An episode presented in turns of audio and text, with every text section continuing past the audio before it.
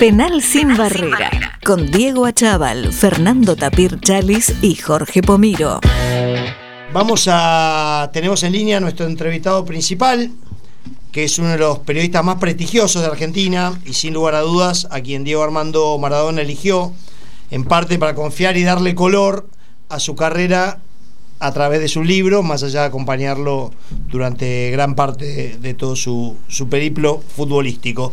Así que le damos la bienvenida a Daniel Arcucci a Penal Sin Barreras. Soy Diego. Buenas tardes, Dani.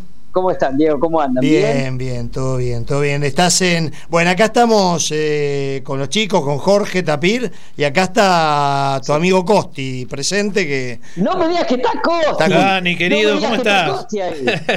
¿Qué decís, Daniel? Pusimos controles en la entrada, pero los, los sorteó. Así que bueno, ya está acá. Qué, qué grande. Mira, bueno, Costi tiene mucho que ver con esta, con esta historia de por qué estoy acá. Este, en realidad hace 33 años y, y 6 meses este, casi exactos. Hoy lo, hoy lo veía porque dentro de un rato tal vez van a ver en mis redes algo que, que escribí hace un ratito nomás, porque hoy estamos a 26 de octubre y fue un viernes 27 de abril que estuve acá en un lugar donde volví a estar hoy, eh, aquella vez fue una medianoche, este, y hoy era el mediodía, es un lugar que se llama Vía Forchella, y en aquel momento era un lugar peligrosísimo, y al que yo llegué en la medianoche de, ese viernes, cuando el domingo Diego tenía que jugar eh, el campeonato decisivo para ganar el segundo escudeto contra la Lazio, acompañado por quien era el hombre que manejaba esa zona y por lo tanto no había ningún peligro. Y yo lo pude vivir y, lo pude contar porque eh, la revista del gráfico eh, me había mandado como enviado especial esa, esa categoría tan especial del periodismo a la que el gráfico le daba eh, particular importancia porque significaba que el periodista tenía que estar en el lugar de los hechos para contarlos. Esto tenía mucho que ver con, con la impronta de, de Costallo Vigil, del papá de Costi, eh, una persona a quien yo recuerdo con un respeto supremo y con un aprecio supremo, y también con quienes conducían la revista en aquel momento, Cherkis Vial o Aldo Proyecto, que sobre todo Cherkis tenía como una impronta del periodismo norteamericano, y era esto de ser cronista, estar en el lugar de los hechos. Bueno, y este viaje para mí es muy importante por eso, porque es un viaje entre personal y profesional, este, y volver para una fecha muy particular que es el cumpleaños de Diego, a un lugar donde, bueno, no había vuelto desde aquel segundo escudeto de Maradona y desde el Mundial de Italia 90. Aclaremos, Dani, que nos estás hablando desde Nápoles. Exactamente, estoy en Nápoles. Estoy en Nápoles y donde yo estuve fue en Vía Forchella, que era una zona muy peligrosa de Nápoles y hoy es una zona eh, turística. En Nápoles está reconvertida de una manera maravillosa. Eh, y bueno, y vine acá porque el 30, el lunes 30, es, es el cumpleaños de Maradona. Y, y, lo digo con más énfasis, que es el cumpleaños de Maradona y 63 años, porque acá Maradona está eh, insólitamente vivo, religiosamente vivo. Está, presente en cada esquina. Vos para donde mires, para donde mires hay algo de Maradona. Una, un mural, eh, un muñequito, una pintura, una camiseta. Es algo impresionante. Y me explicaban que después de todo lo que pasó en 2020, eso se profundizó. Dani, lo primero que te quería preguntar, que nos gustaría saber, eh, es los entretelones y detalles de esa primer entrevista que tuviste con Diego ahí cerca de Navidad. Y digo esto para no spoilear el cuento. Mira, tiene, tiene mucho que ver esta, esta cuestión que decía antes del estilo del gráfico, ¿no? Sí. Eh, porque ellos querían que yo estuviera sí o sí ahí en la Nochebuena, no la Navidad, la Nochebuena. Es decir, querían que estuviera el 24 a la noche. Eh, y entonces me mandaron a Ezeiza, yo era muy pibe, muy pibe, tenía 22 años.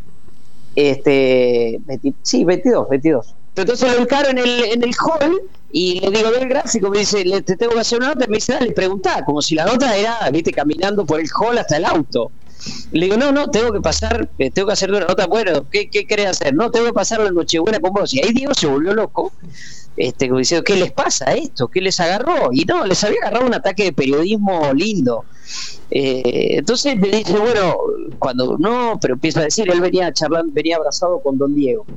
y, me dice, bueno, llamando por teléfono. yo no tenía el teléfono de Maradona y no era época tampoco de celulares, tenías que llamarlo al teléfono de línea. Me da su teléfono, que para mí ya era un triunfo, y yo, canchero, cuando vuelvo, que estaba esperándome el fotógrafo, que esa es la otra clave, el gráfico trabajaba siempre un equipo de cronista y fotógrafo. No se entendía una entrevista sin fotógrafo y no se entendía una foto sin entrevista. Y bueno, entonces le digo al fotógrafo, ah, tranquilo, lo llamo y esta noche vamos, nada, lo empecé a llamar, lo empecé a llamar, lo llamaba hasta de teléfonos públicos. Este, yo estaba solo, era la época que todavía no estaba, estaba soltero, este, nada, eh, tenía que volver a Puan a pasar Navidad. Y yo me había quedado, pues, cuando me pidieron la nota, que me la había pedido Cherkis con su famoso acento, me había dicho, queremos, Arcucci, le vamos a pedir una nota que solo usted y nadie más que usted está en condiciones de hacer, que solo es lo previo a decir Johannesburg de, de Cherkis, ¿no? Como hablaba. Este, y, bueno, yo le insistía, le insistía y todos me decían, no, Maradona está durmiendo. Cada vez que sonaba el teléfono en la casa de Maradona, alguien me atendía y Maradona no estaba, hasta que a las 10 de la noche me atiende una voz de mujer, por el tiempo la identificaría fácilmente, que era la voz de Claudia, ahora mi amiga, y le digo, mira, cuando me dice que no estaba, Maradona por enésima vez, le digo, mira, yo por esta nota este, no fui a pasar la Navidad a mi pueblo, a Puan, a 600 kilómetros de acá, yo por esta nota dejé muchas cosas, por esta nota, por no hacerla, seguramente en el gráfico me van a, la voy a pasar mal, pero bueno, ¿qué va a hacer? Y era Claudia, entonces Claudia dice, a ver, espera un poquito, y con la siguiente voz que aparece es la de Maradona, puteándome en todos los idiomas, este, diciéndome que se daba cuenta que yo estaba pegándole un golpe bajo y diciéndome una cosa que a mí me quedó para toda la vida, que es, no te voy a dar la nota esta noche, pero vení mañana que te voy a dar la nota más importante de tu vida. Este, entonces ya no era la Nochebuena, sino la Navidad. Me dijo, venía a las 11 de la mañana a Cantilo, a la casona de, la calle Cantilo, ahí en Villa Devoto. Yo al fotógrafo cuando volví, primero el fotógrafo se alegró porque pasaba la, Nochebuena con su familia. Eh, yo la pasé solo y le digo, bueno, mañana a las 8 de la mañana estamos en Villa Devoto. Me dice, pero ¿por qué a las 8 si te dijo a las 11? Le digo, no, porque no podemos llegar tarde. Así que paramos el Citroën de, Julito Giustosi, fotógrafo en esa época del gráfico, a las 8 de la mañana ahí eh, en, Villa Devoto, y a las 11, ni un minuto más ni un minuto menos, toqué el timbre y de adentro me le dije, Daniel Arcucci del gráfico, me estaban viendo, la casa de Maradona tenía una novedad para la época que era portero con visor, mirá vos lo que eran los tiempos, y, y me dice, sí, Diego te está esperando, y me hicieron pasar, y entré a las 11 de la noche y me fui a las 11, perdón, entré a las 11 de la mañana y me fui a las 11 de la noche. Y sí fue la nota más importante de mi vida. No porque fuera una buena nota, la nota yo la veo y me da hasta cierta vergüenza, eh, porque es bastante flojita, pero sí resultó la nota más importante de mi vida porque yo entiendo que quiero creer que Maradona valoró el respeto que, que yo le había dado a su tiempo, al tiempo que él me había pedido. Y bueno, a partir de ese momento vinieron innumerables notas más, yo diría que puedo decir tranquilamente miles de notas más en diversos formatos, en diversas circunstancias, hasta, hasta el último día que, que mantuve la relación. Mire, yo no soy el periodista que más conoce a Maradona ni, ni el más amigo de Maradona. Ahora, hay dos cosas que sí me jacto. Una es la continuidad del vínculo, porque duró desde ese momento hasta el final, fueron 34 años y 11 meses prácticamente ininterrumpidos y, también por una cuestión de, que siempre traté de que fue de entenderlo. Eh, nunca, nunca juzgué a Maradona ni para bien ni para mal. Nunca dije que Maradona hacía todo bien, tampoco dije que, Maradona hacía todo mal. Sí, cuando había alguna cosa con la que yo no coincidía y que fueron muchas, eh, trataba de entender por qué había hecho tal cosa y trataba de escribir o de hablar en, en consecuencia. Pero siempre, Dani, por lo que recuerdo, ¿no? Este, Vos, siempre pro Maradona, este, sí. siempre, eh, eh, a ver, había un, uno, uno que hacía de bueno con Diego, siempre, siempre fuiste vos. Y, había, había, un, había, un, había uno malo en el gráfico que, que, despotricaba contra Maradona. Sí, hubo épocas, sí, sí, sí. Mira, yo recuerdo dos momentos clave, son dos momentos clave en ese sentido. Uno es el 91, eh. cuando él vuelve de acá, justamente, que, que vuelve de Italia, y, y, después del doping positivo en Italia, lo que tiene es el episodio de la calle Franklin, allá en Buenos Aires, que es cuando lo detienen. y que sí, ahí hubo, no, pero no, no fue pensado, ¿eh? porque, a ver, yo debo decir, y no, no porque estés vos, Costi, ahí, que Gráfico se portó muy bien conmigo en ese momento, porque me ofrecieron hacer lo que quisiera. O sea, no es que me dijeron, tenés que escribir tal cosa. Sí me avisaron, mira, va a haber una nota que va a ser muy dura, que, tenía que ver con una interpretación de lo, de lo que había pasado en ese departamento, que, que, yo no estaba de acuerdo, pero me dieron la, la oportunidad de, de, salirme. Yo en ese, en ese ejemplar se puede buscar en la colección, hay una columna mía eh, tratando de un poco de aplicar esto que les decía, les decía recién, de, entenderlo. Este, y después hubo una nota muy dura que provocó un juicio de, Diego, que Diego tenía tanto amor por el gráfico Maradona, que él también me usaba un poquito a mí como vehículo, porque mm. él no hablaba con el gráfico durante un tiempo, pero las notas salían igual porque yo se las hacía, yo cuidaba de que nunca pareciera que me daba las notas a mí, era como un juego, pero sobre todo que tenía que ver, primero que, Diego es cierto, me, quería muchísimo, me respetaba muchísimo, pero también que tenía un amor muy profundo para él que lo criticara o que lo elogiara el gráfico era realmente importante. Ese fue un punto, el del 91. Y el otro está de algún modo vinculado, porque es el del 94. Este, que es cuando es el doping en, la FIFA, y ahí juega un papel también muy importante tu papá, Costi, porque él a mí también me vuelve a decir, yo tenía una historia que, era muy distinta, que, que, no la escribo en el ejemplar inicial. El gráfico hacía muchas ediciones especiales, el gráfico tenía cosas de avanzada. Eh, como era una revista semanal, por ahí sucedían cosas a mitad de semana y el gráfico salía con una edición especial. Y yo recuerdo que la, la, el doping sale en la edición común y luego en la edición especial, que es cuando Argentina después queda eliminada en el partido contra Rumania, en el partido por los octavos de final, sale una nota muy larga mía que me la publican de punta a punta sin tocarme una letra, donde yo hacía toda una interpretación que era diferente a la interpretación que había salido antes en, la revista. Entonces sí, puede ser un poco como decís vos, Costi, que había un bueno y un malo, pero no pensado decir, che, vamos a hacer, vamos a engañar de esta manera. No, se daban como distintas, distintas miradas y a mí sí me tocaba, si se quiere, llamarle la, visión más benévola, como sea, pero, pero yo que, que la, después la seguí usando durante todo el tiempo con, con, Diego, porque era muy difícil, porque después, incluso de eso, después del 94, hay muchas situaciones que son muchas malas noticias para, para Diego, de Diego. Entonces había que, que manejar eso y, y, de dónde venían, ¿no? Y es una cosa que, les digo, llevo un día y medio acá en Nápoles y siento que estoy hace un mes, que hay muchas cosas que, voy aprendiendo acá. De, acá, acá realmente este concepto de Dios es absolutamente este, concreto, eh, literal, literal. No es que sea, oh, no, Dios como una persona muy grande, no. Es literalmente Dios y, tratan de explicarte el porqué de esa definición. ¿no? Y con el tema del libro, eh, bueno, es el libro, yo soy el Diego de la gente. Eh, ¿cómo, ¿Cómo se da eso? ¿Lo, ¿Lo, propones vos? Mira, no, no, no. Tiene, es una parte también que, que es muy singular, porque ese libro arranca este, con una producción de, de, una división que tenía, que tenía torneos, una división muy buena de, de edición de libros, de, de, trabajos que tenían que ver también con el marketing.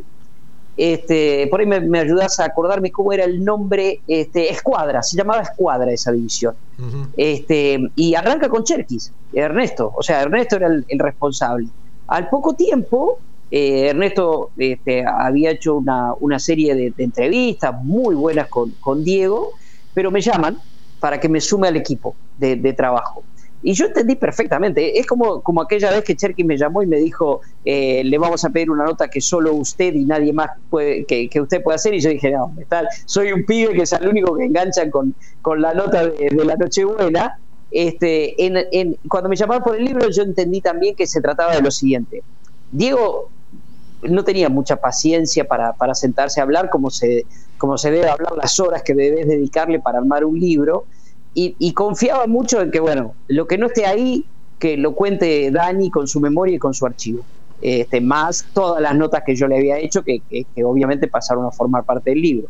Y así fue como se, construyó. Yo siempre digo que esas notas de Ernesto fueron centrales porque es como si uno imagina un cuerpo humano como la columna vertebral. Después había que agregarle algunos órganos, había que agregarle algunos huesos, eh, y, y, luego hubo un trabajo, si se quiere, de Diego siempre tuvo una forma muy particular de hablar.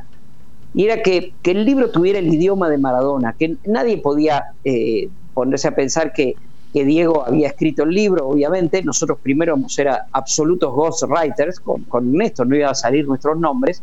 Después Diego pidió que salieran nuestros nombres, eh, pero que el, libro fuera como un libro hablado, o sea, que estuviera la voz de Maradona en cada rincón. Entonces, una tarea de reconstrucción, si se quiere, de situaciones vividas por Maradona, de situaciones que eran crónicas, por ahí crónicas incluso del gráfico, que fueron traducidas a la voz de Maradona con la voz de Maradona, con, sus propios dichos, con sus propias palabras. Y así fue que se construyó Yo Soy el Leo, que como bien decías, eh, eh, Costi, es el libro, que él lo, sintió siempre así, pero fíjate que ese libro es del año 2000. Sí. Eh, pasaron luego 20 años más.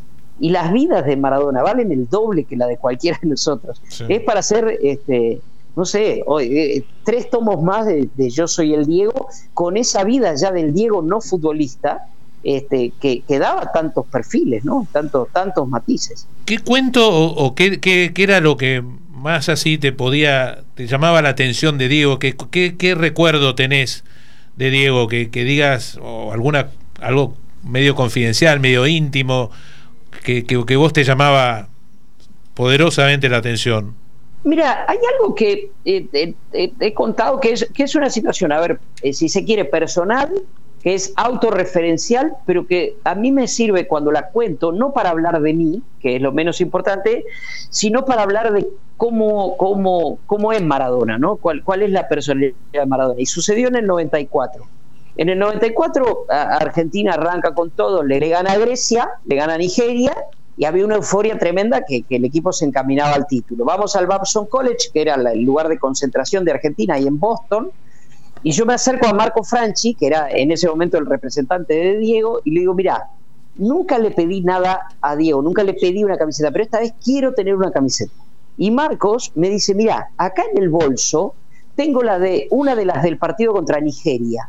Y yo mirá lo pretencioso, este, yo había estado con Marcos y con Diego en el 91, en todo ese episodio que conté antes, y era inimaginable. Él decía, va a jugar el Mundial 94. Era inimaginable el 91 que Maradona eh, pudiera jugar el, Mundial del, 94. Y, todavía es pretencioso, le digo, no, me gusta más la azul, me gusta más la del partido contra Grecia. Entonces me dice Marco, Dani, bueno, no hay problema, deja que le digo a Diego, seguro te la va a dar, te la va a llevar, te la damos en Dallas. El partido contra Bulgaria se jugaba en Dallas, el tercer partido del grupo. Cuando llegamos a Dallas, yo ya me había enterado, yo aterricé en Dallas ya sabiendo el control antidoping positivo. Ah. O sea, era toda la euforia se había convertido en tristeza, qué sé yo. Yo estoy presente en la nota que él eh, da para Canal 13 cuando dice me cortaron las piernas. Yo estaba sentado en un rinconcito de la habitación cuando termina la nota, me invita a mí, hay un par de periodistas más, Titi Fernández, eh, creo que el otro era el Bambino Ponzo, el ruso Ramenzoni, a ver el partido con Diego, el partido que se jugaba ahí nomás, en el estadio contra Bulgaria. Aguanta, Diego aguanta el primer tiempo nada más, después nos pides que, no, que nos vayamos.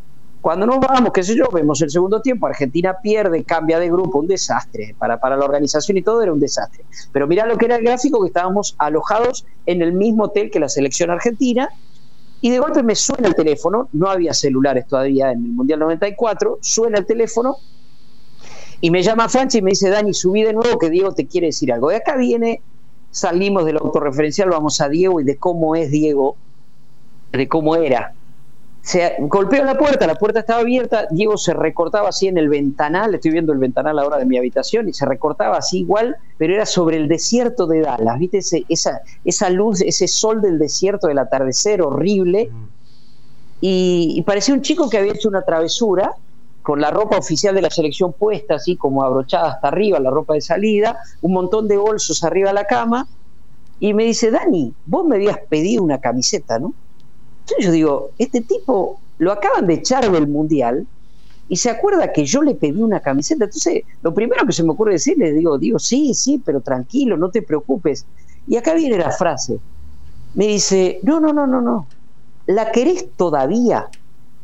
O sea, me preguntaba si todavía quería la camiseta de un tipo al que acababan de echar del mundial. Me preguntaba si todavía quería un tipo que se sentía avergonzado, que se sentía culpable, que sentía que yo, y yo en representación tal vez de mucha gente, se sentía eh, decepcionada por él. Eso era Maradona. Entonces, obviamente le dije, la quiero más que nunca. metió la mano en un bolso y me dio la camiseta azul. Esa camiseta azul está hoy en mi casa y es el trofeo más lindo que tengo de Maradona y es la anécdota que yo siempre uso para contar cómo, cómo era Diego, cómo es Diego.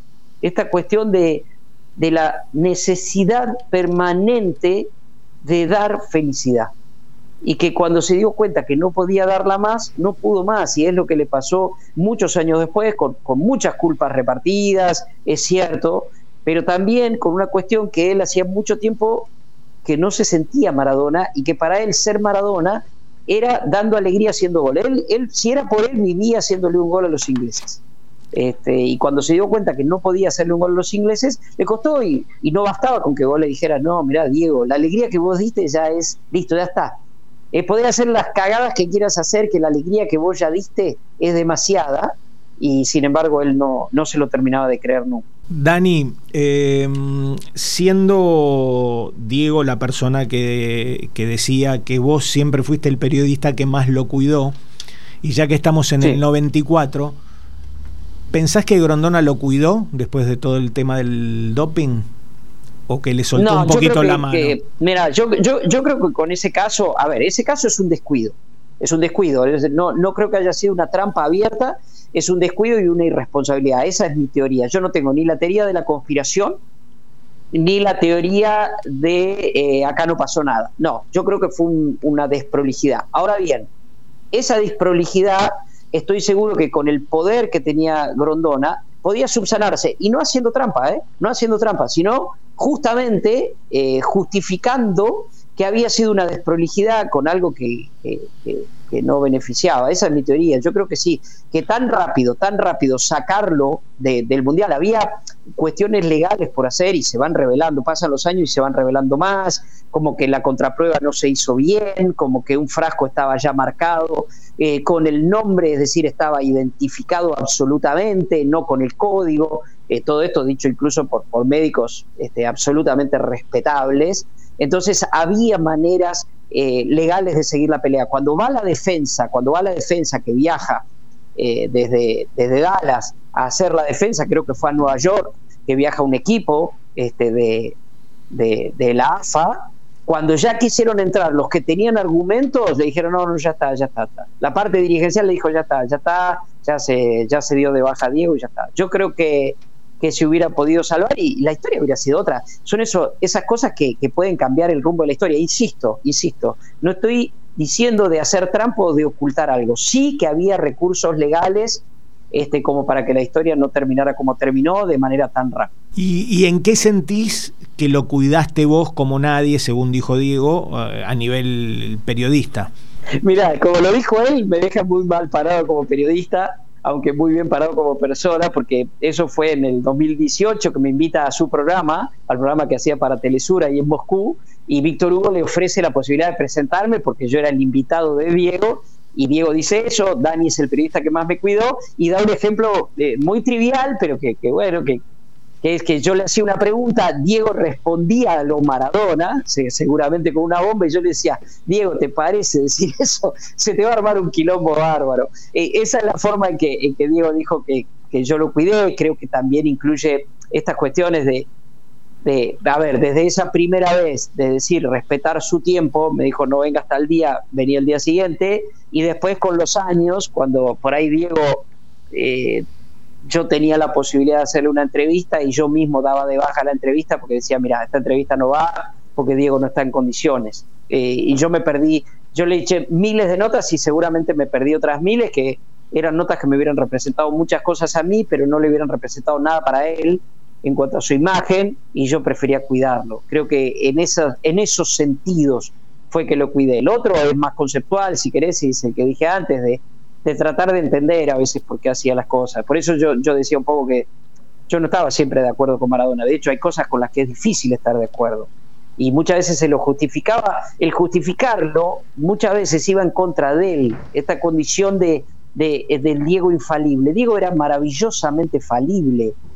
Diego era maravillosamente imperfecto. Era maravillosamente humano. Eh, humano como nosotros y que un humano como nosotros pueda hacer las cosas que él hizo y que trascendieron lo estrictamente futbolístico, porque creo que esa es la gran diferencia de Diego con cualquier otro futbolista, que Diego es más que un futbolista, es un ícono cultural. Este, bueno, creo que ese tipo de cosas, haciéndole entender que él tenía, o entendiendo que él llevaba ese peso, el peso de ser un mito en vida, cuando Argentina está, está lleno de mitos que, ya han muerto, que se vuelven mitos cuando murieron. Bueno, Diego, la condición de mito no fue el, eh, el 25 de, en, noviembre, el 25 de noviembre de, 2020. La condición de mito, Diego, la, inauguró eh, exactamente el 22 de junio de 1986, cuando le hace los dos goles a Inglaterra. Ese día, Diego se convierte en un mito, en un mito viviente y es muy complicado vivir con esa condición. ¿Cómo, cómo era estar al lado de él en la mejor época de Nápoles, cuando vos estabas todo el oh. tiempo con él? ¿Cómo era un día en la vida de Daniel Arcucci y el Diego? bueno, ¿Cómo hacías para bancar? Que hay que saber que cuando vos estás cerca de Diego perdés la noción de todo, perdés la noción del tiempo, la noción del espacio y perdés tu condición de independencia también, o sea, perdés tu individualidad. Vos pasás a formar parte de Maradona. Eh, entonces puede pasar que, te vayas un día a cubrir un entrenamiento de Boca, te estoy hablando de la segunda época, en el 95, que se estaba peleando con Macri por, por los premios y qué sé yo, me manda el gráfico, voy, eh, me ve llegar, digo, me dice, subiste a la camioneta, después hablamos, él habla con el resto de mis colegas, yo adentro de la camioneta, salimos, en esa época Boca se entrenaba en, el Centro de Empleados de Comercio, ahí en Ezeiza, y cuando agarramos la Richieri, en vez de agarrar para Capital, agarramos para Ezeiza. Y yo había salido del gráfico con un bolsito, el bolsito de periodista, ¿viste? La libretita, el grabador, y salimos para Ezeiza. ¿Dónde vamos? No, no, tranquilo, ahora, charlamos, ahora hacemos la nota, ahora hacemos la nota.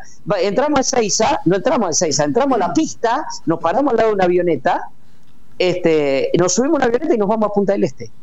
Oh. Y le hago una nota en Punta del Este y yo llamo a mi casa, a Diana en ese momento, mi, ex mujer, hoy mi ex mujer, en ese momento mi esposa, y le digo, Diana, te estoy llamando en Punta del Este. ¿Y qué haces en Punta del Este? Vine con Maradona. Y volví a los tres días. Este, eso era vivir con Maradona, vivir de cerca con Maradona. Después, otra vez, tiene que ver Constancio acá, Constancio papá, que me estaban esperando un martes a la mañana, estoy hablando del año 1992 este, hace 31 años nada más de eso, eh, que se habían enterado que viajaba Marco Franchi a Europa para negociar eh, el pase de Maradona a algún club europeo, eh, siendo liberado por el Napoli. Se terminaba la, la, descalificación por doping. Y bueno, se suponía que iba a Sevilla, entonces me dice, Daniel, lo estamos esperando, Constancio no me tuteaba, lo estamos esperando porque queremos que, vaya a cubrir con, que siga los pasos de Marco Franchi. Viajaba Franchi, no Maradona, viajaba Marco Franchi. Entonces, bueno, diga, déjenme que lo llamo a Marcos. Lo llamo a Marcos y le digo, Marco, mira, acá Constancio y Aldo me dicen que tengo que viajar, que te tengo que seguir a todos lados. Y me dice, no hay problema, decirle que yo viajo en primera y que paro en los mejores hoteles. Voy y le digo eso y, y me dice, ¿cuál es la diferencia? El gráfico también. Y entonces en primera clase, pegado a Marco Franchi, representante de Maradona, paré en el mejor hotel de Sevilla. De ahí nos fuimos a Barcelona, que se estaban haciendo los Juegos Olímpicos, porque eh, Franchi se reunió con Blatter. De ahí nos fuimos a eh, Marsella, eh, y, y, volvimos a Sevilla. todo eso lo viví por Maradona y cuando llegó Maradona era olvidarte de tu tiempo también. Ah, perdón, y cuando ese día que salí, salí por una semana, se supone, de mi casa. Volví al mes y medio.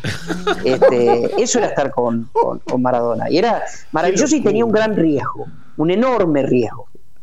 Que vos que estabas con él, esto ha pasado con mucha gente cerca de Maradona, que vos que estabas con él te sintieras que eras Maradona también y que tenías los mismos derechos.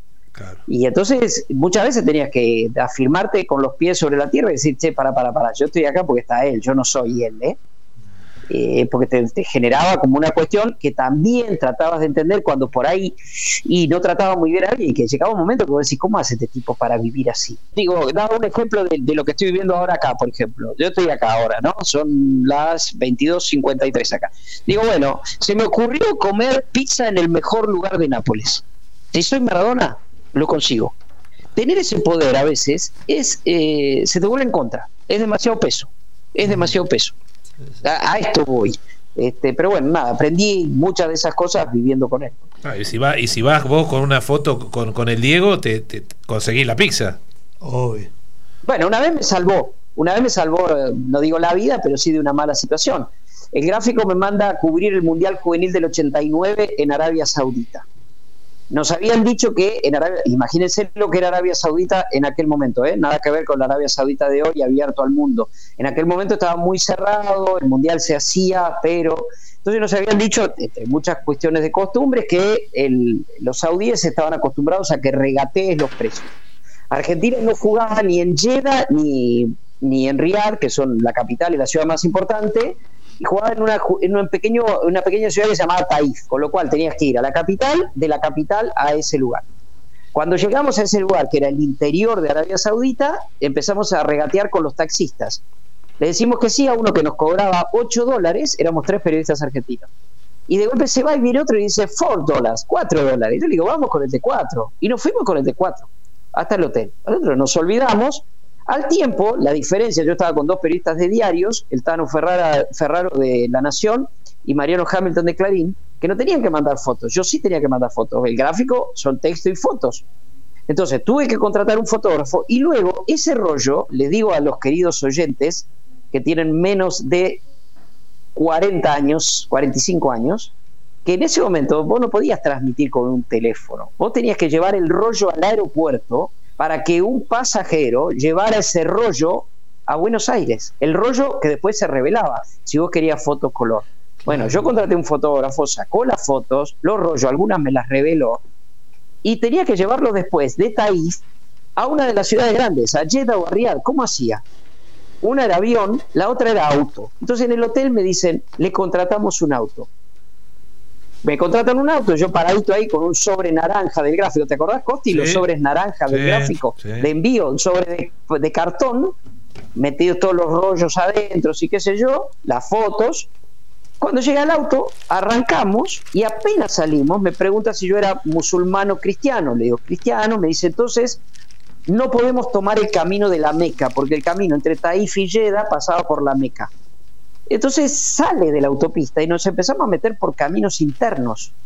Y en el momento en que entramos en los caminos internos, me empieza a mirar así y me dice, Iu, yo lo reconozco, me dice. Era el tipo al que lo había, este, lo había dejado plantado porque me cobraba 8 dólares. De los 8 dólares. estoy muerto. Sí, yo le dije, estoy muerto, estoy muerto, estoy muerto.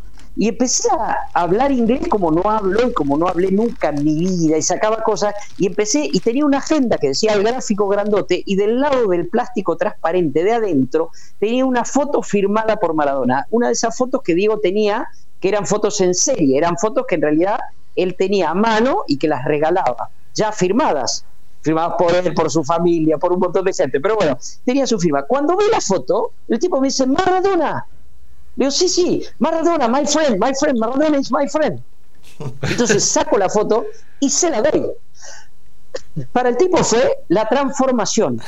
Me destrabó las puertas, volvimos a la autopista y él mismo en persona se encargó de entregar el sobre en la aerolínea para que Daniel Raimond, ¿te acordás de Daniel Raimond Costi, corresponsal en París, recibiera ese material que llegó perfecto y es una nota que hoy está publicada en el gráfico. Les estoy hablando del 1989. Así que conocer a Maradona alguna vez me salvó la vida. Qué grande. Dani. Nos quedan dos minutos porque, bueno, acá oh. tenemos que entregar a las seis, una pena, pues estábamos, habíamos tomado un envío, estaba buenísima la nota. Y bueno, como en primer lugar, decirte que nuestro auspiciante, Club Náutico Buchardo, cuando estés de retorno, te regala una comida para dos personas. Así que después. Allí estaré. Después te pasamos las coordenadas. Y la última, bien cortita. Tu ranking era en los top 5 de fútbol argentino. Eh, Maradona y lo tenías a Kempes, ya se coló lío, ¿no? Ahí en el segundo puesto. Sí, sí. ¿Eh? Sí, seguro, seguro, sí, sí. Eh, era Maradona, Kempes, Pasarela, Filiol, ¿eh? Ahí está, ahí está. Yo creo que sí, que son de, Leo, Leo está allí arriba, allí arriba por todo lo que representa. Obviamente digo para mí por todo esto que he contado es alguien especial y después Pasarela y Filiol seguro. Ahí está el ranking de los cinco. Bueno, Dani, un placer. Gracias Costi por, la gestión, por la nota, la gestión y gracias a vos por atendernos desde Nápoles y que disfrutes ahora la noche napolitana, ¿eh? Sí, sí, sí, sí, un, placer, realmente un placer, una pena que se corta, perdón que a veces hablo largo, pero como se escribían las notas del gráfico, que eran, que eran largas y, espero que, les haya servido. Para mí un placer y escucharlo a Costi, por supuesto, un placer más grande todavía y, recordar al, gran Costancho. Un abrazo grande para todos. Gracias, Dani, un abrazo enorme. Penal sin barrera, una propuesta diferente con Diego Achával, Fernando Tapir Chalis y Jorge Pomiro.